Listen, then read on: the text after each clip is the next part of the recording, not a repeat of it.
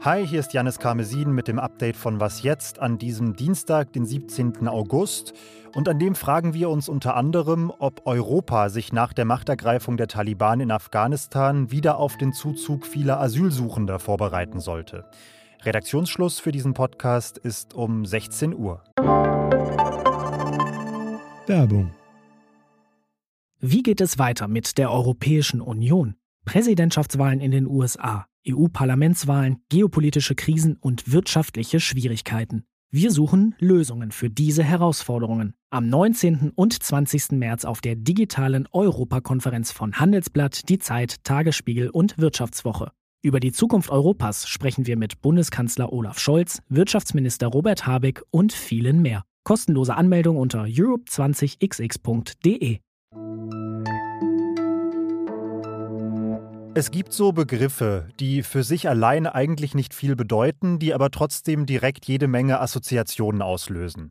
Wenn zum Beispiel ein deutscher Politiker von 2015 spricht, dann denke ich zum Beispiel direkt an die Bilder von geflüchteten Familien an deutschen Bahnhöfen, auf dem Fußmarsch an die ungarische Grenze und so weiter. So war es zum Beispiel gestern, als Armin Laschet mit Blick auf Afghanistan gesagt hat. 2015 darf sich nicht wiederholen. In diesem Satz steckt eine Erwartung, nämlich dass nach der Machtübernahme der Taliban wieder viele Menschen flüchten könnten, um in Deutschland und Europa Schutz zu suchen. Und über diese Annahme will ich mit Katharina Schuler aus unserem Politikressort sprechen. Hallo Katharina. Ja, hallo. Katharina, wie realistisch ist es denn deiner Meinung nach, dass wir bald tatsächlich wieder eine ähnliche Fluchtbewegung wie 2015 erleben könnten? Ja, ich glaube, dass sich das im Moment einfach noch überhaupt nicht absehen lässt, weil erstmal äh, stecken die Leute in dem Land fest. Die Grenzen sind nach dem, was man hört, zu. Und man weiß ja nicht, ob sich das bald ändert. Möglicherweise haben die Taliban ja ein Interesse daran, niemanden rauszulassen. Man könnte auch jetzt im positiven Fall annehmen, dass das die Taliban-Herrschaft sich vielleicht als nicht ganz so schrecklich herausstellt, wie man im Moment erwartet. Es gibt da ja Signale, dass sie eben zusammenarbeiten wollen, auch mit Frauen, dass möglicherweise dann auch viele Leute Leute, die sich jetzt auch erstmal innerhalb Afghanistans auf die Flucht gemacht haben, möglicherweise sogar doch wieder an ihren Heimatort zurückkehren. Nichtsdestotrotz haben ja deutsche Politiker jetzt schon die Erwartung geäußert, Horst Seehofer, es würde zwischen 300.000 und bis zu 5 Millionen Menschen geben, die aus Afghanistan fliehen. Das ich weiß nicht, woher diese Zahlen nimmt. Aber erstmal wären das natürlich dann auch Leute, die einfach aus Afghanistan raus wollen, aber ja nicht deswegen sofort nach Europa kommen. Ja, die meisten fliehen ja in die Nachbarländer nach wie vor. Fliehen in die Nachbarländer. Und ähm, Migrationsforscher sagen eben auch, äh, von Afghanistan nach Europa zu kommen, ist eine ganz andere Sache als von äh, Syrien nach Europa, weil Syrien ist einfach näher dran. Von Afghanistan ist es viel weiter der Weg. Entsprechend sind auch die Kosten höher. Also das alles spricht eher dagegen, dass man jetzt eine ähnliche Fluchtbewegung wie 2000 in dem Ausmaß von 2015 sehen wird. Und vor allen Dingen, man kann es einfach im Moment noch nicht sagen. Wenn Armin Laschet und ja auch andere jetzt trotzdem, obwohl dieses Szenario erstmal gar nicht wirklich akut zu sein scheint, mit diesem Bild 2015 kommt und sagt, wir sollten dieses Mal viel stärker vor Ort in den Nachbarstaaten äh, unterstützen und eben nicht das Signal aussenden, dass alle, die in Not sind, auch nach Europa kommen können.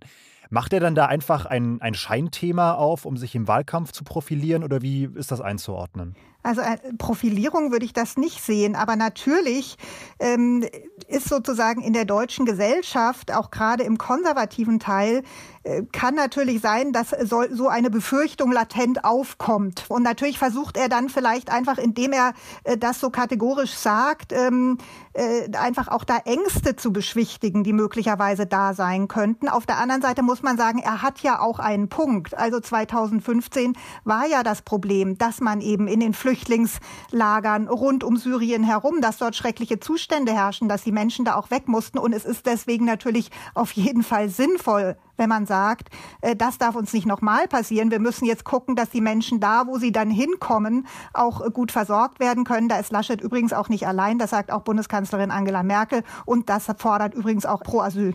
Jetzt muss man auch sagen, diese Befürchtungen, dass da eine neue Fluchtbewegung entstehen könnte, kommen nicht nur aus der deutschen Politik, sondern zum Beispiel auch von den europäischen Mittelmeeranrainerstaaten, in erster Linie von Griechenland zuletzt. Die sagen, falls das passiert, haben sie große Sorge, dass sie im Fall der Fälle eben wieder den größten Teil der Belastung tragen müssten. Droht da wieder Streit in der Asylpolitik der EU?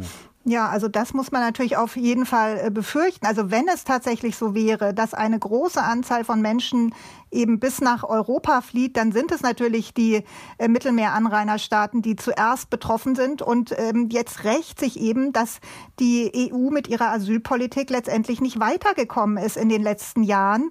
Es gibt nach wie vor kein, keine geordnete Verteilung von Flüchtlingen, äh, die dort eben in den Außen, an der Außengrenze ankommen. Und äh, das würde natürlich wieder zu einem großen Problem werden. Und sehr schnell wären wahrscheinlich wieder die Erstaufnahmeländer überfordert. Und dann würde wieder das große Verhandeln und Falschen darum losgehen, äh, wer wie viele aufnehmen muss, weil man es eben bisher nicht geschafft hat, äh, dafür ein geordnetes System zu finden.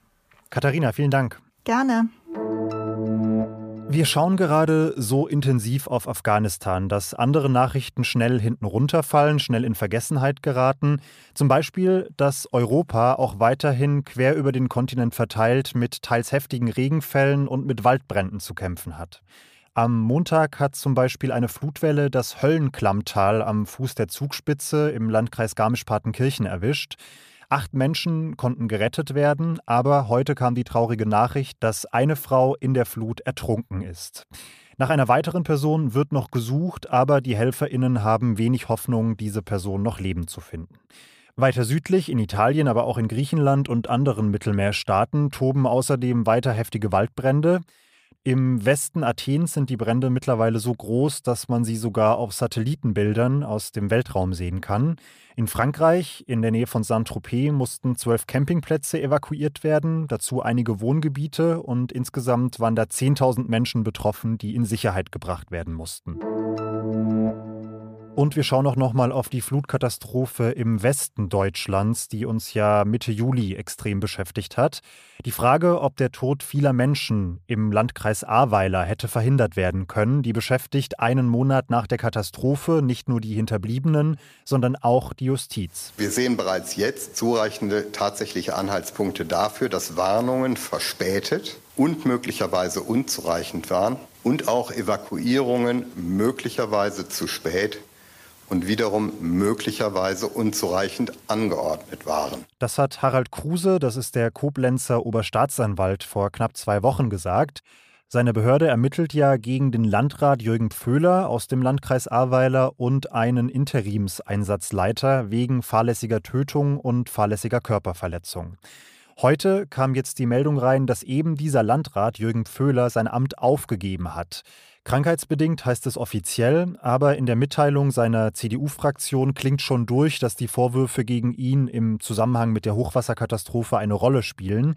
Da heißt es nämlich, dass der Kreis Ahrweiler jetzt einen, Zitat, unbelasteten Neuanfang benötige.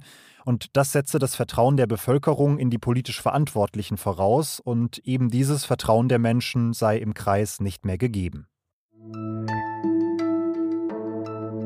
Was noch? Liebes Was jetzt Publikum, ob Sie es hören wollen oder nicht, ich habe einen richtig dicken C. Da am rechten Fuß, der zweite von links, also da direkt neben dem großen Onkel. Ich bin nämlich am Sonntag beim Camping in eine Biene getreten und irgendwie schwillt der Stich seitdem nicht mehr so richtig ab. Es wird eher schlimmer. Heute habe ich jetzt gelesen, und das ist meine Erkenntnis des Tages, dass das daran liegen könnte, dass ich eine besonders wütende Biene erwischt habe. Forschende aus Australien haben nämlich in einer neuen Studie herausgefunden, dass das Gift aggressiver Bienen viel mehr verschiedene Eiweiße enthält als das von entspannten Tieren. Und bei Bienengift gilt die Regel, je mehr Eiweiße, desto stärker wirkt das Gift. Das ist für mich jetzt gut zu wissen, aber macht mein C dann irgendwie auch nicht dünner. Wenn Sie einen guten Tipp parat haben, wie ich den Stich behandeln sollte, dann schicken Sie mir gerne eine Mail an wasjetzt.zeit.de. Da erreichen Sie uns auch für alle anderen Anliegen, Fragen und Beschwerden. Für heute war es das aber erstmal mit Was jetzt. Ich bin Janis Karmesin und sage bis bald.